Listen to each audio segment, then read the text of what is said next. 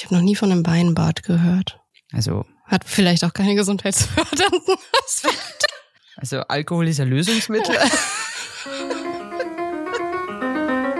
Fachwissen, eine Prise Neugier und eine ordentliche Portion Humor. Moin und Servus bei Wein ist Ihr Hobby, wo wir Wein nicht nur genießen, sondern auch drüber sprechen. Mögen die Gläser immer halb voll sein.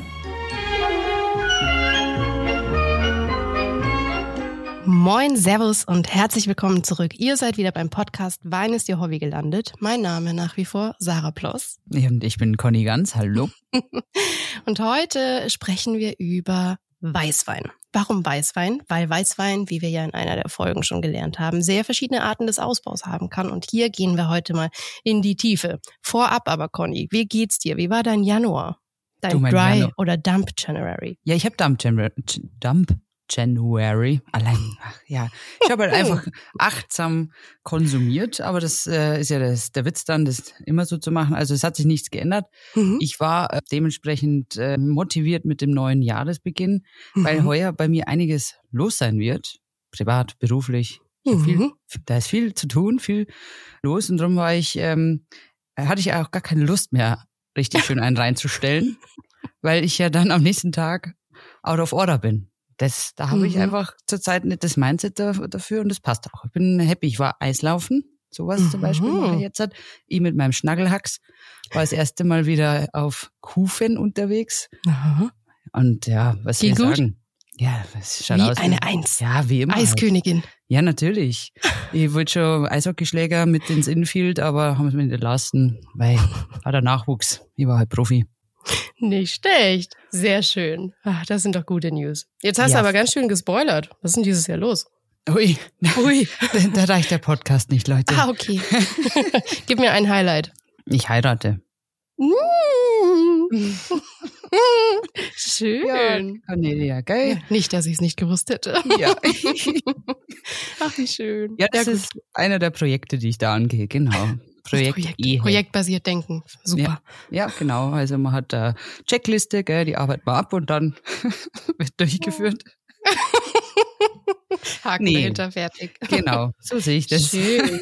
Ach, schön. Ja, im Mai ist soweit und äh, tatsächlich an einem sehr lustigen Tag, äh, 17. Mai, der ist entstanden einfach nur, weil halt man höhere mathematische Künste haben muss, in München einen Standesamttermin zu finden. Andere Geschichte, wie gesagt. Mhm. Und äh, dann ist halt am Ende vom Tag der 17. Mai geworden und plötzlich stellt sich raus, wenn man den 17. Mai googelt, wir haben das gemacht aus einem komplett anderen Grund raus, stellt sich raus, es ist der Tag für queere Sichtbarkeit. Echt? So, das ist jetzt nicht dein Ernst. Boah, wie cool. Und die Vicky und ich, wir high-five und wir so, wie genial haben Oh, wir wie denn das cool. gewählt?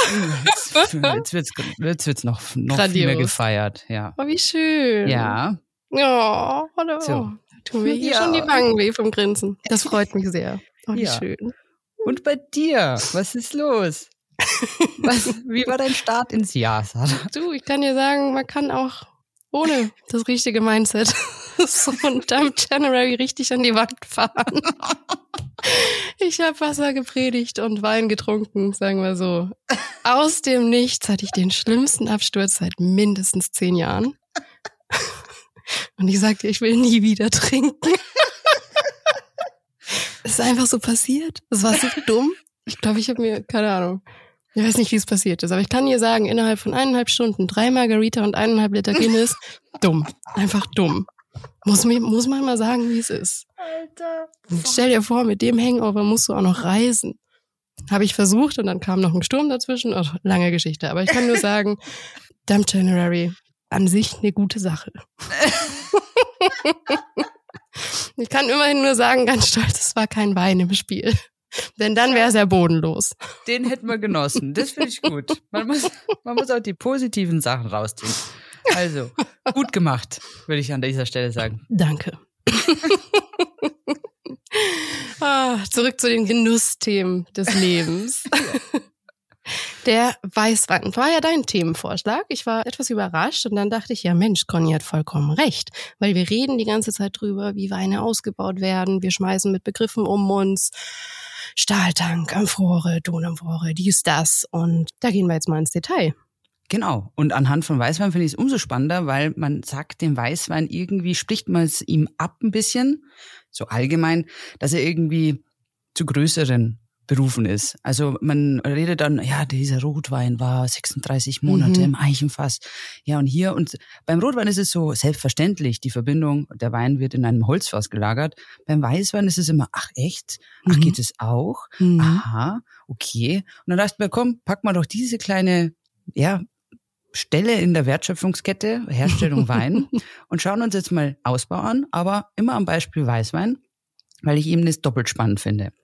Die alles entscheidende Frage ist, warum macht man eigentlich diesen Spaß mit diesem Ausbau oder Reifelager? Hast du, hast du irgendeine Idee, einfach spontan, frei von der Leber? Ja klar, das macht man, weil beim Wein. Hm. Spontan fällt mir nur mein erster Aha-Moment ein, wenn es um Weißwein geht, der tatsächlich im Holzfass ausgebaut wurde, dass das beim Verkosten wirklich so ein Effekt war, den ich nicht erwartet hatte und man wirklich auch beim Weißwein diese krass holzigen Noten mitgegeben bekommen hat. Ich weiß noch, diesen Aha-Moment hatte ich. Ich kann dir noch genau sagen, welcher Wein und wann das war. Werde ich nie vergessen. Das war so mindblowing. Aber ich vermute halt, dass du ähnlich wie beim Rotwein dem Weißwein auch Aromen mitgeben kannst durch den Ausbau oder sie quasi fernhalten kannst. Ich weiß nicht. Du ja, sagst genau. es mir. Ja, ich sage es dir. Ja, nee, aber grundsätzlich ist es halt genau der, der Punkt. Du könntest ja nach der alkoholischen Gärung, wenn der Wein fertig ist, also mhm. Alkohol da, Wein ist fertig, den ja auch einfach in die Flasche füllen und verkaufen. Warum diesen Zwischenschritt? Das ist einfach der Moment der Beruhigung, weil das war alles sehr aktiv. Diese alkoholische Gärung ist ja ganz viel los. Und wenn du ihn dann etwas beruhigst, und dann ist es erstmal egal, ob du es in einem Edelstahltank machst, in einer mhm. Tonamphore oder in einem Holzfass. Das hilft dem Wein quasi, sich so ein bisschen zu sammeln. Ob das jetzt eine Woche ist, ein Jahr oder was auch immer, auch voll abhängig von, was will ich eigentlich machen? Was, mhm. was soll dieser Wein eigentlich darstellen? Oder was, was will ich erreichen, so als Weinbaubetrieb? Grundsätzlich mache ich das aber nicht unbedingt, um Aromen hinzuzugeben, sondern erstmal mal Beruhigung zu schaffen, dass ich das mhm. alles mal ein bisschen ordnen kann. Weil es ist ungelogen so, du schmeckst, wenn ein Wein gestresst ist. Das schmeckt mhm. irgendwie so, wo du denkst so, ich weiß jetzt auch nicht, ha? keine Ahnung, hä? Verstehe Nichts Halbs, nichts Ganzes. Ja, irgendwie so nicht Fisch, nicht Fleisch. Ich weiß auch nicht. Okay. Das ist tatsächlich so, wenn die so ein bisschen gestresst sind. Das ist auch manchmal der Effekt, den kann man vielleicht so aus äh, den, der Urlaubseuphorie heraus, man kauft eine Flasche Wein, nimmt sie dann bei uns hier in Süddeutschland der Klassiker über den Brenner, über die Alpen mit ins, in die Heimat, macht es dann voller Freude auf, gleich bei der nächsten Gelegenheit und sagt dann, ja, irgendwie hat der anders geschmeckt. Ist mir vielleicht mal so passiert. Ich kann den hier in Hamburg nicht trinken. Ich kriege den nicht runter. Aber damals in Frankreich war ich der Meinung, dass der beste Weißwein, den ich je getrunken habe. Ist natürlich auch diese emotionale Ebene, ja. die man da nicht unterschätzen ja. darf. Aber es ist tatsächlich auch so ein bisschen dieses ähm, Schocken vom Wein, weil der da äh, aus seiner Wohlfühl-Area, aus seiner Wohlfühlumgebung quasi vom Weingut weggerissen wurde, dann wirklich brutalst logistisch dann von A nach B gefetzt wurde. Ja, so wie ich damals. Ich wollte nicht weg. Ja, genau. Und dann irgendwie dann bist du zerrissen, so unruhig. Und ist beim Wein nichts anderes. Okay. Ja? Und also das ist der, warum man es eigentlich macht. Und dann hast du natürlich die Möglichkeiten, jetzt mit diesem Ausbau quasi Finale mitzugeben, ähm, deine Unterschrift drunter zu setzen. Mhm. Du hast ja davor schon überlegt, diese Weinbergslage, bleiben wir beim Weißwein, Riesling, kennen wir vielleicht alle, die hat sehr viel Mineralität vielleicht im Boden. Jetzt hat der Riesling eh viel Säure. Dann hast du noch diese salzige Mineralität mit drinnen, die du Säure plus diese Salzigkeit, das verstärkst. Mhm. Also das ist halt in der Traube schon da. Und jetzt kann ich als Winzer sagen oder Winzerin, ich möchte das erhalten und es soll nicht verloren gehen dann würde ich zum Beispiel das im Edelstahl ausbauen. Dann erhalte ich alles, kein Einfluss von außen. Mhm, mhm. Es wird einfach nur beruhigt. Eben das, was ich meine, nur die Ruhe geben, den Moment geben. Das muss natürlich in irgendein Gefäß passieren. Da wäre Edelstahl ideal. Wenn ich sage, uiuiuiui, das zerberstet alle Zäh, äh, Zähne der Konsumenten. Das mhm. müssen wir ein bisschen eindämpfen. Da könnte ich dann sagen, ah, dann nehme ich dort das Holzfass. Das tut das alles ein bisschen weicher machen, ein bisschen schleifen, ein bisschen so, also einen Feinschliff draufgeben. Also wirkt das dann bei uns nicht mehr so aggressiv, sondern ein bisschen beruhigt und weicher gemacht. Und so kann ich eben als Weingut da ein bisschen mit den Ausbauarten spielen.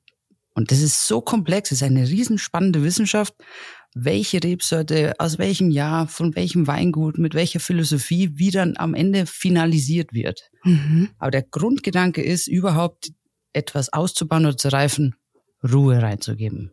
Kannst du mir irgendwie versuchen zu erklären, was genau im Wein da so unruhig ist oder was, was passiert in dem Moment, wo der Wein Ruhe bekommt? Ganz grob kann ich es dir erklären, weil es super komplex ist, aber wir kann haben ja wirklich feste Inhaltsstoffe, also Säuren, mhm. Salze, wir haben Phenole, also so Gerbsäuren, wir haben ähm, Farbstoffe auch zum Teil, wenn es wieder mhm. beim Rotwein wäre oder beim Rosé natürlich auch.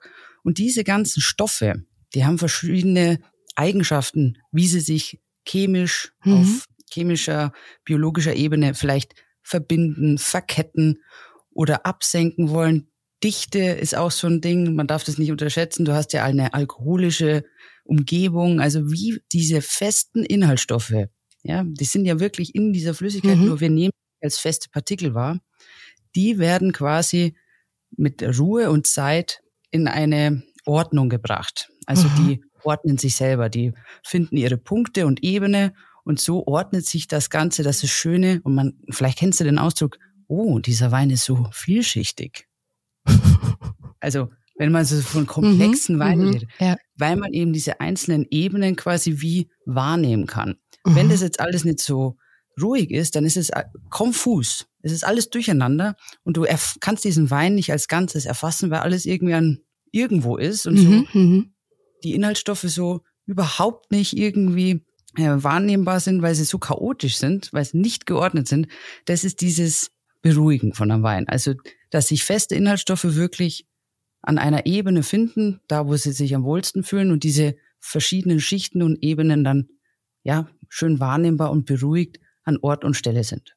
Also gut Wein will Weile haben. Ja, danke. Du sagst es. gilt das jetzt, gilt das jetzt generell oder gibt es auch, keine Ahnung, Rebsorten, die dafür bekannt sind oder Wein, Weinausbauarten, wo man weiß, okay, nach drei Wochen finito, da tut sich nichts mehr? Nee, aber das ein, was ich dir sagen kann, ist, wenn es davor schon Plörre war, dann ist es auch egal, in welches teure Holz, was du das packst, danach plörre. Okay. Du kannst Aber wenn ich einen Wein im Holzfass ausbaue, dann nimmt der doch immer Aromen von dem Holz mit an. Ja.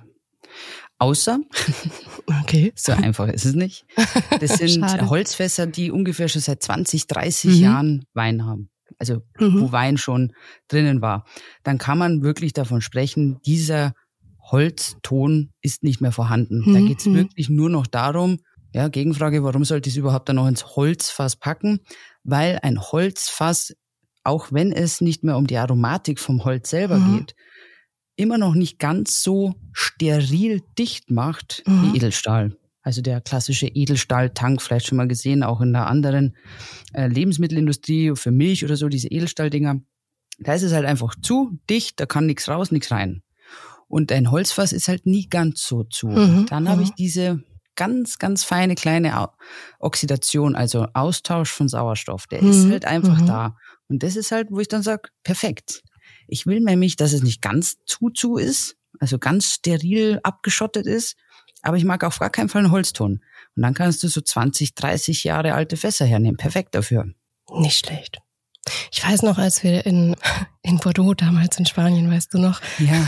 ja. als wir da unterwegs waren und ähm, er das, äh, einer der Winzer das so hervorgehoben hat oder das war irgendwie, ich habe das so als Highlight wahrgenommen, dass in Bordeaux in der, das war eine Tonamphore, ne? Exakt. Ausgebaut wurde. War, genau. Warum ist das so besonders oder was genau ist eine Tonamphore? Was macht die mit dem Wein? Für jemanden, der das noch gar nicht kennt. Habe ich mir auch fest auf den Zettel geschrieben, das Thema aufzugreifen. Tonamphore ist eine eine, die Form, die Amphorenform, mhm. die vielleicht aus der, mit der Antike verbindet. Also genauso kann man sich das vorstellen, aber aus Ton gebrannt. Mhm. Und das ist eine Renaissance, die wir gerade haben. Also man kommt wieder auch von der Weingutzeit und wir haben es in Bordeaux da wieder voll lebendig gesehen. Sie mhm. wird mit Stolz eingesetzt und man ist so richtig so, oh, die hat einer der ganz großen Tonamphorenmeister quasi für mich gemacht und ja, ja die haben ich erinnere mich, Jahren, das war voll das Ding. Ja, die hat das da richtig so und da war ich richtig stolz, hast richtig gesehen, mhm. wie der Freude daran hat. Mhm. Ähm, Fun Fact, das ist quasi die Urausbauart. Man hat in der Antike und wahrscheinlich schon weit davor, aber definitiv seit dem Jahre 8000 vor Christus mit Tonamphoren Wein ausgebaut. Damals hat man die Trauben genommen, in die Amphore genommen, also reingepackt, Mhm. einfach gestampft und in der Erde verbuddelt. Weil da fallen sie nicht um. Es ist immer die gleiche Temperatur. Mhm. Und dann hat man so nach Gefühl gesagt, so, ja, hm, lecker, lecker, das, das macht lustig. Dann hat man das da wieder rausgeschöpft. Fertig. Und Also die war haben quasi den gesamten Prozess einfach gleich in die Amphore gepackt. alles. Äh, Okay. Einfach, komm, keep it simple. Warum Zeit verlieren? Ja, wirklich. Komm, am Ende kommt das Gleiche raus. Haha. Okay. Und diese Wiederentdeckung von der Tonamphore, dass die wirklich auch so eine, eine Besonderheit ist zwischen Holz und Stahltank, Mhm. Das ist so, so eine Spielerei, ja, weil du eben sagen kannst, okay, vielleicht nehme ich genau die eine Rebsorte, den Chardonnay, den Weißwein Chardonnay, und den packe ich jetzt in einen Teil in ein Holzfass und den anderen Teil in eine Tonamphore und du wirst eine andere Geschmacksdimension erreichen. Und das sind halt diese kleinen Freuden, die dann mit so einem Smiley vor einem stehen und sagen, ah, guck hier, wir haben jetzt auch Tonamphoren. Also das ist keine Erfindung, die neu ist, sondern eine Wiederentdeckung. Und ja, ich gebe dir voll recht, nicht nur in Bordeaux, überall plötzlich stehen Amphoren im Keller rum. Da hinten im Eck, dort noch zwei. Und ich finde es schön, weil das eben die Spielerei ist zwischen Holz, ohne Holzgeschmack, aber genauso viel feinen Sauerstoffaustausch und auf der anderen Seite diese Frische und, und Klarheit zu behalten von der Weinsorte selber, also dass ich Mhm. diesen Chardonnay so wenig verändere wie überhaupt, ähm, wie äh, ähnlich wie beim Edelstahl, aber eben doch dann wieder nicht. Also das ist so, das ist wunderschön. Das ist eine super altmodische, aber sehr, sehr ähm, feine Art auszubauen. Würdest du sagen, ab einer gewissen Qualitätsstufe, dass selbst der Laie oder die Laien einen Unterschied erkennt zwischen Holz- und Amphorenausbau?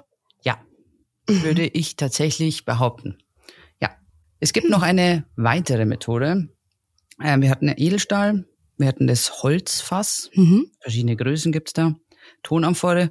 Hast du schon mal was vom Betonei gehört? Ja, habe ich in tatsächlich Spanien diesmal, In aber wirklich Spanien, in Bordeaux. in der. Ribera, Mensch, Ribera del Duero habe ich das gesehen.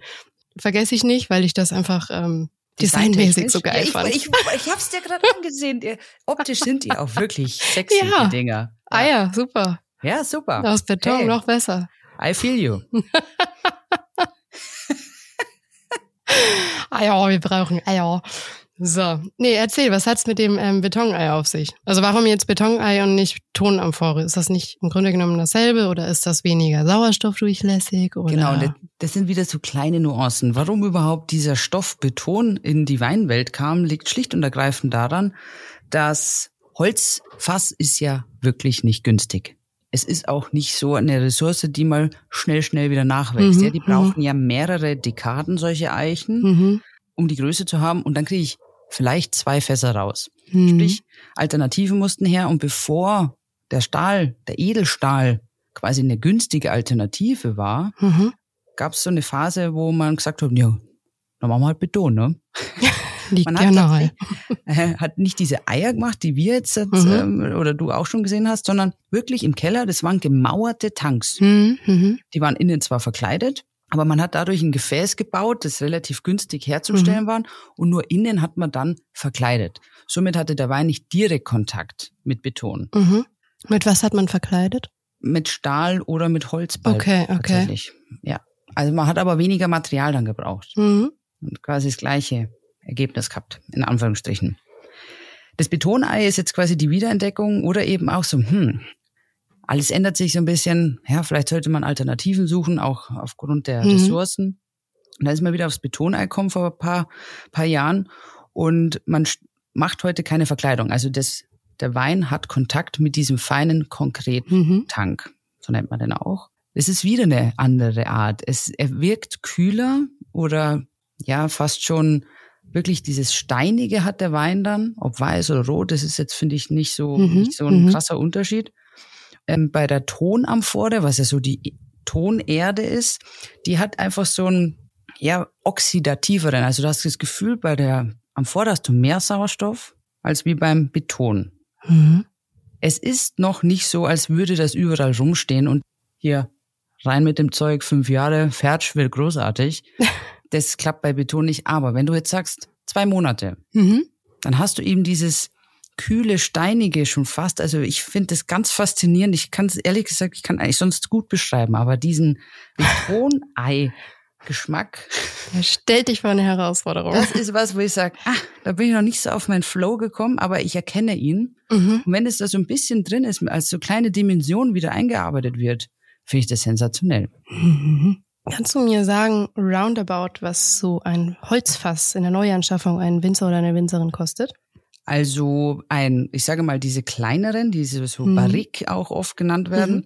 da zahlst du für eine gute Qualität, nicht Premium, so schon so 400 Euro. Hm. Gute Qualität.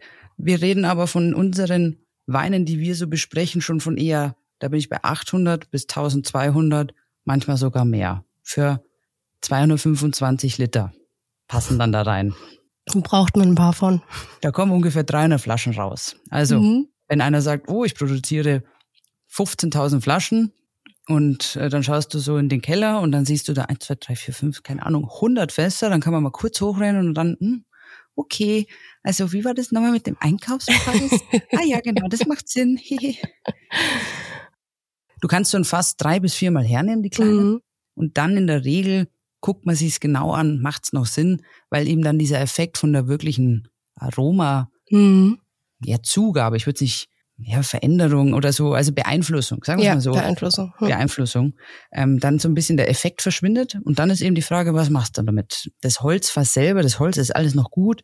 Meist wird es dann tatsächlich weitergegeben, ja, an die Whisky produzierenden Länder. Mhm, mhm. die toasten das nochmal, bereiten es auf oder lassen es genauso. Also da die haben dann schon noch mehrere Leben, sagen wir es mal so. Oder ein Blumentopf bei meiner Mutter. Spätestens dann. Stark. Was, was sagst du jetzt dazu, wenn ich zu dir komme und sag, Conny, ich mag irgendwie einfach keine im, im Stahltank ausgebauten Weine, weil ich, die sind mir zu steril, die sind mir zu clean, die, die, da fehlt mir irgendwas. Da bin ich, da würdest du bei mir auf offene Ohren stoßen. Ist das etwas, wo ich mit einer Generalisierung jemandem Unrecht tue? Weil das ist einfach so mein persönlicher Geschmack. Jetzt interessiert mich, ob du dazu sagst, ja Sarah, dann hast du ja noch nicht alles probiert. Das kannst du so pauschal nicht sagen. Natürlich, du kannst das so pauschal nicht sagen und ja, du würdest jemandem Unrecht tun. Es gibt mhm. so viele großartige Weine, die man auch bestimmt schon mal wahrgenommen haben. Ich sage jetzt einfach nur mal hier Lugana, vielleicht ein relativ bekanntes äh, Produkt. Da ist es ja eigentlich das Schöne dran, dass die so frisch und lebendig und knackig mhm, sind. Mhm. Rebsorte, das Gebiet, wo sie herkommt, das strahlt halt diese Sonnenstrahlen und die will ich quasi in die Flasche bekommen. Und da ist ein Stahltank die beste Wahl. Erhalte diese primäre Aromatik, diese primäre Prägung von der Rebsorte und bring sie zu uns ins Glas. Mhm. Das ist dann ein, einer der gängigsten Beispiele, wo ich sage, es ist eine Möglichkeit, eben mit Ausbauten zu spielen, aber es gibt genügend Beispiele, wo ein Stahltank die bessere Wahl wäre und die Rebsorte sonst einknickt, die bricht zusammen unter der Last des Holz. Also warum, warum sie quälen? Ja, mhm. und am Ende erkenne ich gar nichts mehr und denke mir, ja, wahrscheinlich war es ein teures Fass.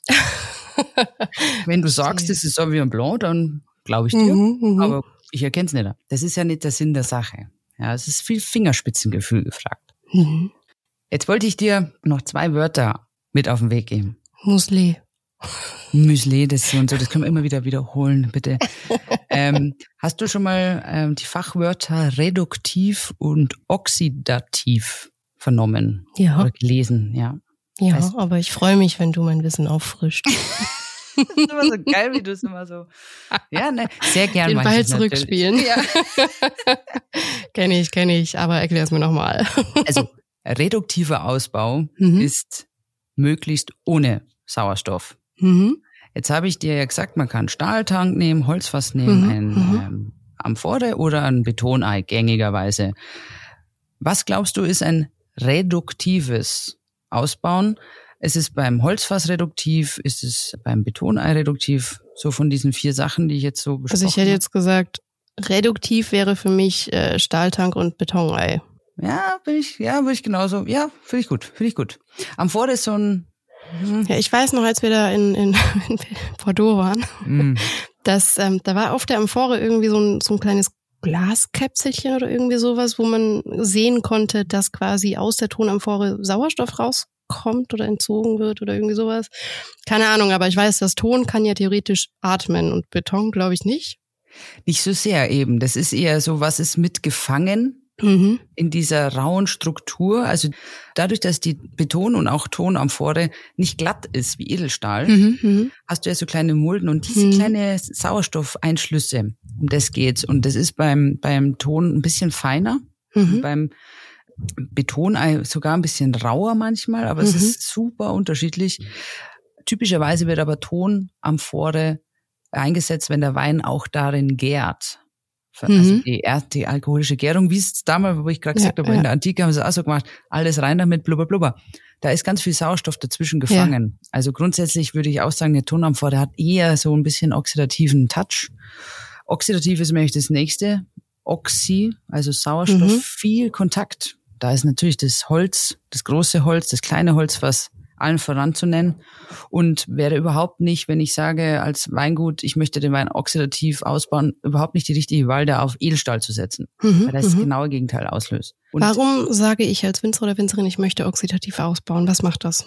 der Austausch mit Sauerstoff ist ja Mhm. eine redoxe Reaktion, wenn du so willst. Also es passiert ja nicht nur One-Way was, sondern in Mhm. beiden Richtungen. Mhm. Und dadurch löse ich Aktivitäten aus. Äh, neue Stoffe entstehen, andere Stoffe werden verarbeitet, werden abgebaut. Und so Mhm, hast du mhm. viele aktive Prozesse mit verschiedensten Enzymen und Bakterien. Mal mehr, mal weniger, je nachdem, wie viel Kontakt ich zulasse Mhm. mit Sauerstoff und welche Temperaturen so mitspielen, verändere ich den Wein stärker, wie wenn ich ihn quasi in eine sterile Umgebung Mhm, packe. Da mhm. arbeitet er nur mit dem, was er in sich trägt Mhm. Mhm. und mit dem Sauerstoff wird ein bisschen beschleunigt, stärker verändert. Der größte Effekt ist zum Beispiel beim, beim Rotwein, dass ähm, die durchaus auffallenden Gerbstoffe, dieses Tannin, dieses, was Mhm. oft so ruppig ist, bei Holzausbau, wenn es ein bisschen Ruhe hatte und ein paar Monate war, einfach weicher werden. Sie werden weicher. Hätte ich das nicht ins Holz gepackt, würden wir sagen, hoppala. Huch. Also so richtig ausastringieren, sagt man auch, so richtig gerbig. Ja, Mhm. wie wenn ich irgendwie so ein nasses Leder ablecken würde und dann noch einmal in einen Holzscheitel reinbeiß. Mhm. Da geht's nicht um den Geschmack, sondern um die Haptik. Das ist ein bisschen anstrengend. Okay. Packt es in ein Holzfass, dann wird das alles weicher. Wenn ich das Ganze jetzt mit Weißwein machen will, darf ich das genauso tun. Und das ist das Spannende. Der Weißwein steht meistens, ich sehe den immer so, der steht so nackt da. Ja, er ist nackt und perfekt, wie er ist. Und hat selten oder seltener als sein Kollege Rotwein immer einen Partner an seiner Seite. Also beim Rotwein ist es auch so absolut typisch, dass man mehrere Rebsorten miteinander verbindet, damit sie das große Ganze ergeben. Mhm. Beim Weißwein hast du, wenn ich die ganzen großen Klassiker über, über, mal schnell überblicke, Ja. dann sind es immer einzelne. Das Ja. ist der Chardonnay, das ist der Sauvignon Blanc, das ist der Riesling und so weiter und so fort. Ich könnte tausend Beispiele nennen und Mhm. viele werden dann nicken. Ja, kenne ich, ja, kenne ich. Die stehen aber für sich. Die stehen für sich selbst ein. Und wenn man denen dann quasi zum Finale hin das richtige, ich nenne es mal Finish geben, Mhm. dann wären es mitunter die größten Weine, die die Weinwelt je getrunken hat. Und ja, das steht auch in den Büchern so. Die großartigen, unsterblichen Weine sind meistens die weißen. Weil sie eben richtig ausgebaut wurden, das richtige Finish mitgegeben wurde, die richtige Ruhe gegeben wurde, damit sie eben sich fangen, komplex werden, vielschichtig werden und dann quasi unendlich haltbar werden. Und da ist oft eben der Weißwein auch im Holzfass. Aber es geht nicht darum, dass der nach Vanille schmeckt oder Tabak oder was auch immer, sondern es geht nur darum, dass er sich balanciert. Dass Mhm. er eben diese leichten Austausch mit Sauerstoff bekommt und eine Ruhe reinbekommt. Und so wundert es dich jetzt nicht, dass die großen Weißweine dieser Welt, das sind nicht immer gleich die 100 Euro Flaschen, sondern schon Mhm. Mhm. so 15, 20 Euro aufwärts, vor allem in Deutschland, meistens in sehr, sehr alten Fässern gelagert wird. Also so 50 Jahre alte Fässer, es ist nichts Untypisches, Mhm. weil der Weißwein nicht um, um den Geschmackswillen drinnen ist, Ja. sondern nur für diese besondere Mikrooxidation, diese besondere Art, Mhm. was Holz einfach auf Wein Einfluss hat. Sind, ich denke gerade nur drüber nach, wenn es jetzt Ja. darum geht, Weine zu lagern, spricht man auch immer nur von Rotweinen. Ja, da hast du eigentlich meinen Wunsch von den Lippen jetzt abgelesen. weißt du, was ich als nächstes gerne mal besprechen würde mit dir? Oh. In der nächsten Folge. Mhm. Diese ganzen Mythen. Weißwein muss jung getrunken werden, Rotwein muss wird besser, wenn er alt wird. Okay, so dann weiter. sparen wir uns die Mythen Ja. jetzt auf. Aber genau das ist der, die schlüssige, das schlüssige Fazit daraus eigentlich. Sagen wir nur ganz kurz, ob Weißweine auch lagerungswürdig sind. Unbedingt sogar. Mehr, meistens sogar wie Rotwein. Okay, mehr dazu dann bei den Mythen. Genau. Mehr dazu in der nächsten Folge. stopp, stopp, stopp. Aha, ja krass, interessant. Ja, also Fazit ist, der Ausbau ist ein entscheidender Moment. Der Hauptaugenmerk liegt erstmal auf dem Beruhigen von Wein, Mhm. wenn sie gute Weine sind, viel mitbekommen haben und das muss ich erst alles mal ordnen. Und das werden wir dankend annehmen und wir werden spüren und sagen, oh, das ist ein schöner Wein oder guck mal an, wie der strahlt oder so. Das nehmen wir wahr, aber eher so auf einer unbewussten Art. Also der Wein wirkt auf uns fein und ja, durchdacht. Wenn der Wein von Anfang an eine Plörre war, kannst du es ins 1200 Euro teure Barrikfass legen. Mhm. Das ist trotzdem Plörre. Passiert nichts. Nur, dass sie halt jetzt teurer geworden ist, weil du das Holz fast abbezahlen musst. Mhm. Es gibt äh, den Ausbau mit viel Sauerstoff, also sprich ein Holzfass, kleines oder großes. Und es gibt eben Ausbaumöglichkeiten komplett ohne Sauerstoff im Idealfall. Das sind aber die Weine, die dann Sauvignon Blanc für, ich sage mal, keine Ahnung, acht neun Euro, wirklich fruchtbetont so strahlen. Und Das Mhm. ist gut so. Die, das ist die Idee dahinter und dann ist es genau die richtige Wahl und es wäre völlig un- unnötig, in ein sehr teures Holz das zu packen, weil am Ende zahlen wir das und es macht auch gar keinen Sinn. Also Mhm. gebt den Weinen nicht irgendwie ein, ein schlechtes Label, bloß weil sie im Stahltank waren. Aber ich rede hier immer von guter Basisqualität, ja. Mhm. Sonst ähm, brauchen wir eh nicht uns äh, darüber zu unterhalten. Da ist die Idee dann eh eine andere. Genau, also das sind so die, die Sachen, die ich mitgeben will. Einfach so ein bisschen mal so, diese Wörter liest man, ach, er war hier ausgebaut und da Mhm. ausgebaut. Mhm. Also das hat schon Sinn und es geht am Ende vom Tag nicht drum, dass man den Wein aromatisiert mit irgendwas, wobei gesetzlich gesehen tatsächlich Holz das einzige Aroma wäre, was zulässig ist, dass man den Wein verändert. Ich möchte nicht in einen Wein reinriechen und sagen, oh, hier, schöne, typisch deutsche Quercuseiche, hervorragend. Ich weiß nicht, ob ihr schon mal ein Harz gerochen habt oder ein, ein Holzscheit äh, genossen habt. Das ist nie das Ziel. Ich will immer noch den Wein dahinter erkennen. Mhm. Manche mögen es ein bisschen intensiver, manche nicht so intensiv. Das darf jeder selber entscheiden. Aber es sind Schlüsselmomente, die gar nicht so zu unterschätzen sind. Und die Mhm, Spielereien, mhm. die dahinter stecken mit Betonei oder Amphore, ich finde es spannend, gibt immer neue Dimensionen rein. Mhm. Jetzt würde ich sagen, haben wir beide berufsbedingt ja doch viele, viele Einblicke in, in Weingüter, in Ausbauarten etc. Wenn jetzt ein Laie oder eine Laien, die gerade am Anfang steht, sich mit Wein auseinanderzusetzen, jetzt finde ich ja gerade bei Weißwein diese Informationen gar nicht auf der Flasche. Wenn mich das aber interessiert, wie gehe ich daran? Google ich dann einfach immer den Wein oder hole mir mal einfach zwei Weine aus verschiedenen Ausbauarten, um das zu vergleichen? Oder wie kann ich mich da einfinden?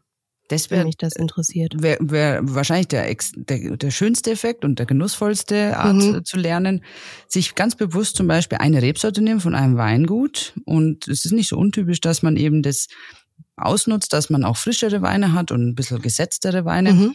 Und dann macht man zum Beispiel einen Chardonnay, Weißwein, einmal als Stahltank ausgebaut und einmal im Holzfass. Wenn Dann nehme ich aber denselben Jahrgang.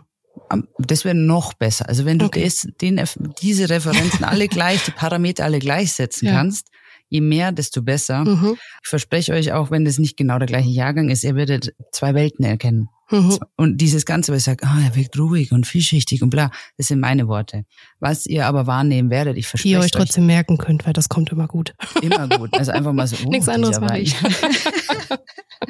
nee, du, du wirst einfach für dich wahrnehmen, dass du bei dem einen so, mhm, aha, aha, also der Mhm. frischer ist, so, mhm, Mhm. ja, und dann fängst du an, die ganzen Obstkorb zu erklären. Und bei dem anderen Wein fällt dir nicht gleich vielleicht ein, dass der jetzt, keine Ahnung, nach Apfel schmeckt oder so, weil der Mhm. gar nicht so prä- prägnant ist. Und dann probierst du einen Schluck und dann denkst du, mhm, ich verstehe es. Mhm. Es geht gar nicht drum, unbedingt es zu betiteln, aber es ist eine Gesamtkonzept, was Sinn ergibt. Und wenn man nicht genau weiß, ob dieser Wein jetzt im Stahltag oder Holzfass war, weil sie es netterweise leider nicht draufgeschrieben haben, dann muss man beim Händler seines Vertrauens einfach nachfragen, hey, ich möchte ein Chardonnay oder ein Riesling oder was weiß ich, ein Silvaner, Mhm. einmal mit Stahl und einmal schön im Holzfass bitte. Und dann tastet man sich ran und dann werden Gelegenheiten kommen aufgrund von dieser selbstgemachten Erfahrung und dann wirst du irgendwann sitzen, keine Ahnung, in Bordeaux, in Spanien, wer weiß das schon. Du kriegst ein Glas Weißwein ins äh, ein Glas Weißwein serviert und dann sagst du, das erinnert mich doch an dieses Aha-Erlebnis. Und dann kann man einfach mal, und nicht andere tue ich auch, sagen, hey, kann es sein, dass dieser Wein, keine Ahnung, paar Jahre mal im Holzfass war? Und dann, ja, genau, certo, sì, ja. Und so fängt's an. Und nichts So anderes, um nichts an. anderes geht's. Cool. Danke. Sehr gern. Do it. ja, also ich hoffe, es ist so ein bisschen rübergekommen, um was es mir geht. Einfach, dass es ein ganz ein feiner, kleiner Moment ist, aber der sehr spannend ist und auch wieder viele Wörter in sich trägt, wie Barrique und so, dass es eben ein kleines Holzfass ist und dass es aber auch viel größere gibt. Da habe ich ja dann gleich ein Quiz. Äh, vielleicht werde ich da mal so ein bisschen rumtasten bei dir, wissenstechnisch. Ja, was denn Ja. da mit Holzfässern so Unbedingt. bei dir los ist. Ne? Oh je. Es gibt eine Anekdote, die ich aber noch erzählen will, wegen Hau dem. Stahltank. Also die Dinger sind ja unfassbar groß zum Teil. Also Ja. so 130.000 Liter. Ich mag sie einfach nicht, aber ja. Ja, es hat halt immer so ein bisschen so einen Industrietouch. Ja, ja. Aber am Ende vom Tag ist es halt einfach sauerstoffarmer Ausbau. Aber ich verstehe das, äh, der Anblick, mich hat das mal wirklich von den Socken gehaut, als ich in Kalifornien war. Habe ich ja zeitlang auf Weingütern so ein bisschen praktikamäßig rumgearbeitet. Darf man nicht sagen, ich war kein Green Card Holder. Ah, ich habe kein Geld gekriegt. Egal. Hat keiner gemerkt. Hihi. Ähm, auf jeden Fall war ich da in, in Napa Valley auf dem Weingut und äh, als ich dann wieder zurück in Deutschland war, kam ein Erdbeben. Und Kalifornien ist ja ein leider durch äh, große Erdbeben immer geprägte Region. Und ich kann mich noch erinnern, als ich auf dieses Weingut fuhr, sah ich schon ein paar Meilen davor die oberen Teile von so riesen Edelstahltanks. Mhm, mhm. Und dann dachte ich mir, krass, wenn ich das jetzt schon sehe, mein Navi sagt irgendwie noch zehn Minuten. Äh, naja, das wird ein Spaß, das wird ein interessanter Einblick in ein Weingut, Mhm. aber halt auf amerikanische Art. So, Mhm. ich the weiß bigger noch, the better. ja, big better US, you know. Und dann dachte ich mir, ja, macht halt einfach Sinn. Sie leben's, sie sind's, es ist Mhm. alles wahr, es Mhm. ist genau, wie wir uns das vorstellen. Und ich habe dann ein paar Tage, ein paar Wochen mit denen verbracht und zuckersüße Menschen. Ich bin dann auf jeden Fall langsam nach Deutschland zurück und dann war ein Erdbeben und dann schreibe ich noch einen Chuck, weil es genau in Napa Valley auch Mhm. einer der Epizentren waren, schreibe einen Chuck so, dem Winzer, hey, ist alles fein. Hab gesehen hier Earthquake und so. Mhm. Und dann hat er gesagt, no. Und hat nur ein Foto geschickt, da sind die ganzen Edelstahltanks umgefallen. Der ganze Spätburgunder war weg. Oh mein Gott, den ich mitgeerntet habe. Oh mein Gott. Das wäre der beste aller Zeiten gewesen. Schad drum. Dass das drum sitze ich hier immer noch in München und bin keine große Winzerin in Kalifornien. Das wäre. naja, ja, das werde ich nie vergessen, weil die hatten über 130, die hatten, glaube ich, eine Viertelmillion Liter. Oh, was eine 250 Sauerei. ja, war halt alles jetzt dann Was ein finanzieller Verlust. Gibt's eine Weinversicherung gegen Erdbeben? ich hätte So. da so eine Geschäftsidee. Ich guck gleich in meinen Unterlagen nach. Oh Mann, scheiße, ey, Es ist nicht witzig. Versicherungen für Weinbau tatsächlich. Ja. Äh, Ich kenne sie nur aus unseren Breitengraden, weil ich tatsächlich eine Person kenne, die für eine Versicherungsfirma arbeitet, die speziell sich Mhm. auf Weinbaubetriebe, äh, äh, also sich um Weinbaubetriebe kümmert. Sowas wie Hagel und so. Mhm. Für die Weingärten, das gibt's. Also kann ich mir Krass. vorstellen, in Kalifornien gibt's bestimmt, obwohl Versicherungen in Amerika. I don't know. Don't Okay. Naja, Ja, ist ja auch knows? Es war schade drum. Schade Ja. um meinen Wein. Naja. Gut, dann würde ich sagen, mit dem ganzen Prüfungsvorbereitung, die ich dir jetzt hier bereitet habe, gibt's ein kleines Quiz. Das erste Quiz in 2024. Ich habe mir aufgeschrieben, du hast null Punkte als Ja, das kann- Ausgangs, Ja, okay, vielleicht. als das. Ausgangssituation. Und ich, ähm, ja, ich bin mir sicher, das ein oder andere Pünktchen könntest du holen. Ne? Du hast mich schon eingeschüchtert mit irgendeiner Fassfrage oder Holzbarrik, keine Ahnung. Ich kenne nur das Wort Barrik, das war's. Bevor wir jetzt ins Quiz gehen, was ist ein? Und dann Fass, ein kleines. Es sind immer genau 225 125. Liter. Genau, Ich, hab's schneller 300 gesagt. Flaschen. ich wusste es wirklich. Ja, genau. Okay. Gut. Äh, Ich will das nur sagen, weil Mhm. manchmal liest man so auf so, wo ich sage, ich erkenne schon allein wegen Preis und wo du stehst, lieber Wein, dass bei dir um was anderes geht als um Qualität. Mhm. Aber wenn die dann noch draufschreiben, so äh, dieser Wein wurde im kleinen Holzfass oder Barrique Mhm. ausgebaut, dann finde ich das frech, weil ein Barrique ist immer 225 Liter groß. Mhm. Und wenn es aber ein 300 Liter Fass ist, dann ist das kein Barrique, das ist dann einfach falsch. Und ja, auch Kolleginnen und Kollegen aus meiner Zunft der Sommelerie werfen mit diesem Wort Barrique um sich, wo ich mir denke, reden wir von einem kleinen Holzfass oder reden wir von einem Barrique, liebe Leute?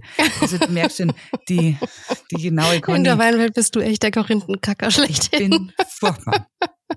Aber ja, schau mich an, wo ich bin. Immer noch Ja. in meinem Wohnzimmer. Hat sehr ja gut. Ich lerne ja lieber einmal richtig als dreimal falsch. Ah, It's all about the details. So, Frage Nummer eins. Das größte Holzfass der Welt. Also mit dem eingetragenen Guinness Mhm. äh, Weltrekord steht ja in Bad Dürkheim. Kennen wir alle. Pfalz, Mhm. ne? Mhm. Es wurde 1934 gebaut. Krass, ne? Schon ein paar Jährchen alt. Mhm. Weißt du denn, wie viel Liter dieses Bad Dürkheimer Großfass hat? Volumen, wenn man es Oh, ich weiß nur, dass es würde. echt saugroß ist. oh, aber ich weiß nicht, wie groß. Warte mal. Also so ein Edelstahltank hat ja mal standardmäßig so bis zu 130.000 Liter. Aber es ist halt immer noch ein Holzfass, das 90, vor 90 Jahren gebaut wurde. Ich weiß nicht, ob dir die Informationen irgendwas helfen. Ich habe es jetzt einfach mal gesagt. 90.000. Ach, come on. Was? Nee, das, ist doch kein Guinness-Weltrekord. Ich finde das schon viel. 1,7 Millionen Liter In dem Holzfass.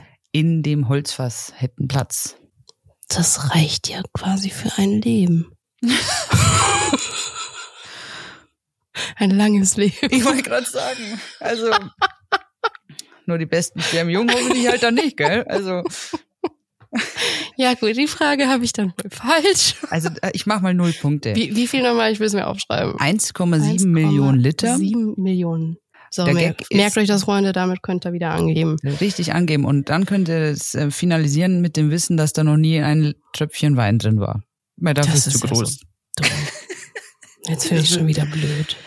Ja, aber ich musste ja das offiziell größte Weinfass der Ja, Welt ja. und das ist das im Bad Dürkheim. Das wurde gebaut und dann hat man nie Wein rein und dann dachte ich mir, ja okay. Aber Kann man man in Wein baden? ja, Ich habe noch nie von einem Weinbad gehört. also Hat vielleicht auch keine gesundheitsfördernden Aspekte. also Alkohol ist ein Lösungsmittel. Der Effekt für ihre Haut, den sehen sie dann. Ähm, gut ist er nicht, aber er ist Oh. da. Okay, gut. Nächste Frage bitte. Ja, was ist denn das berühmte Toasting bei Holzfässern? Das, Das ist, wenn ich da mit, mit Feuer rangehe, um quasi die Oberfläche ja, zu, zu toasten. So, also um die Oberfläche zu verschließen oder zu öffnen, eins von beiden. Aber dadurch gibt quasi das Holz auch gewünschte Aromen ab, wenn ich sie will. Also vor allem beim Whisky macht man das ja auch. Exakt, das ist beim Whisky und also in der Destillerie auch nichts anderes. Du die Oberfläche ums nur, also du meinst das Innere, oder? Ja, ja. Die innere Wand, genau. ja, die natürlich. Wird, die wird getoastet, meistens ganz klassisch über Holzfeuer. Und je länger ich's drauf habe, desto mehr wird's halt getoastet. Da gibt es Light, Medium und Heavy. Mhm. In Whisky-Bereich nimmst du meistens Heavy Toasting, Ja. weil da ja viel mehr Alkohol, also Ja. ich ist gleich Lösungsmittel zur Verfügung ist. Und bei Wein brauche ich meistens nicht ganz so heavy, also eher so medium to light. Und du hast zwei Effekte. Einmal natürlich ein getoastetes Holz riecht ja manchmal richtig, also richtig schön, äh, interessant und so toffee und karamellig etc., je nach, nach Holzart. Aber der Nebeneffekt ist auch, dass Holz hat selbst Gerbsäuren. Mhm. Also so dieses Gerbige. Ja, das hat ja der Wein auch, der hat auch Gerbstoffe. Und wenn ich das abtoaste, kommt weniger vom Holz. Und verschließt das quasi, ne? Genau, es kommt Mhm. weniger Gerbsäure, Gerbstoff vom Holz in den Wein. Aber ich habe halt den Nebeneffekt, dass ich die Aromatik vom Toasting mit aufnehme. Und das ist halt dann wieder so dieser Balanceakt. Was will ich? Warum mache ich's? Welcher Wein verträgt's wie? Etc. Aber ja, das ist das Toasting. Mhm. Wunderbar. Und ein Punkt. So, und weil man ja so beim Holzfass, das ist halt einfach der die urälteste Form der Holz äh, der Weinlagerung. Darum dachte ich mir, die dritte Frage dreht sich natürlich auch um ein Holzfass. Äh, Barreau Philippe de Rothschild. Ich habe nicht nach Flaschen gefragt und warum Mulden drin Hm. sind. Aber warum meinst du Baron Philippe de Rothschild? Ist doch egal. Was ist die Frage? Die Frage ist, wie alt ist das älteste Holzfass der Welt, das noch steht? Also- Mit Inhalt oder ohne? Ja, mittlerweile ist der Inhalt draußen, aber Mhm. das noch, also noch nutzbar wäre. Die Frage finde ich einfach nur deswegen interessant, weil ich habe gesagt, Holz ist die älteste Form, um Wein zu lagern, weil es das günstige, vorhandene Material in der Region, in den Regionen der Welt war. Aber wie alt ist eigentlich so diese Holztechnik, die Holzfasstechnik? Boah, ist das, ich glaube, das ist die schwerste Frage, die du mir je gestellt hast. Ja, ist halt so ein Gefühl aufbauen. Ich und Geschichte kennst mich ja. Ich liebe das ja. Haben die Römer das auch schon in Holz gelagert? Äh, ja, Echt? Man sagt, ähm, 100 nach Christus war das wahrscheinlich schon in unseren europäischen Breitengraden typisch, Holzfässer zu verwenden. Somit hat man die Tonamphore abgelöst, weil warum? Der Schlüssel war die Seefahrt. Und die Römer, auch die Griechen schon, waren ja Seefahrer auch. Hm. Und die Tonamphoren sind tatsächlich schwer gewesen, unhandlich und Mhm, es mhm. ging schneller zu Bruch. Dann hat man da angefangen, das weiß man, das kann man gut zurückdatieren. 1000 vor Christus. Also das Holz, was gibt's noch, gell? Nur so. Also als in Gänze. Man kann es angucken. 1549. Mittelalter. Ich habe kurz die Frage vergessen. Ich war jetzt bei, ab wann hat man angefangen mit Holzfässern Ach zu so, lagern? ja, Entschuldigung. okay. Sonst meine zweite Natürlich. Antwort wäre jetzt gewesen, so irgendwann im Mittelalter, so Mittelalter wahrscheinlich, oder? 1500 so. Ja, genau. Und du weißt ja, dass wir in Deutschland im Also Mittelalter... nicht raten, es kommt aus irgendeinem Kloster. Tübingen, ja, da stand mal oder war in der Nähe mal halt mal wieder ein Kloster. Und ja, wir haben halt in Deutschland mit unseren Rebsorten Riesling allen voran verstanden, bei Weißwein eben, das ist, finde ich, so Ja. spannend, das schließt sich jetzt quasi mein Tagesthema, Oh. ähm, dass wenn man den Geschmack eher als Nebeneffekt nur sieht, Mhm. aber die Haltbarkeit im Vordergrund steht, dann sind große Fässer für große Mengen Wein besser, wie das in den kleinen Fässern macht. Also im Sinne der Qualität Mhm. hat man in Deutschland relativ schnell verstanden, kleine Fässer ist quasi viel Holz auf wenig Flüssigkeit. Ja. Und je größer es wird, geht es immer mehr um die Haltbarmachung vom Wein und weniger um die Geschmackveränderung oder Beeinflussung vom Wein. Und darum haben wir in Deutschland auffallend viele Großfässer aus einer Zeit, wo Mhm. man halt damit verstanden hat, Qualität Daumen hoch heißt auch für Klöster mehr Einnahmen. Und so ähm, ist in Tübingen das älteste eingetragene Großfass der Welt 1549 definitiv gebaut worden und hat sage und schreibe in der damaligen Zeit, und das finde ich wirklich krass, da weißt du, wie gewichtig Wein war. Ich erzähle das ja immer wieder, Mhm. immer mal wieder kommt es auf. 85.000 Liter in der damaligen Zeit. Ich finde das irre. Das Vor- übersteigt schon wieder meine räumliche Vorstellungskraft. Vor, vor 500 Jahren, als man weit weg von irgendeiner Industrialisierung war, Mhm, mhm. hat man es geschafft, mit dem Eichen vor Ort in Württemberg solche Sachen erstmal zu bauen Mhm. und hat es gemacht, weil man gewusst hat, das ist auch vom Vorteil. Ich finde das alles so. Ich finde das irre. Man, wir denken immer, wir sind die Schlausten, aber die waren schon alle pfiffig. Und weißt du, was die Das denke ich Einheit, schon lange nicht mehr. weißt du, was die Einheit damals war, warum man so viel, äh, man wusste, wie viel Liter, die haben ja nicht in Liter in dem Sinne so ähm, gesagt, oh, wir brauchen jetzt ähm, 85.000 Liter Fass, sondern die haben Mhm. gesagt, das sind genau 286 württembergische Eimer. Okay. Genau, also man hat damit 286 Zechen bezahlen können.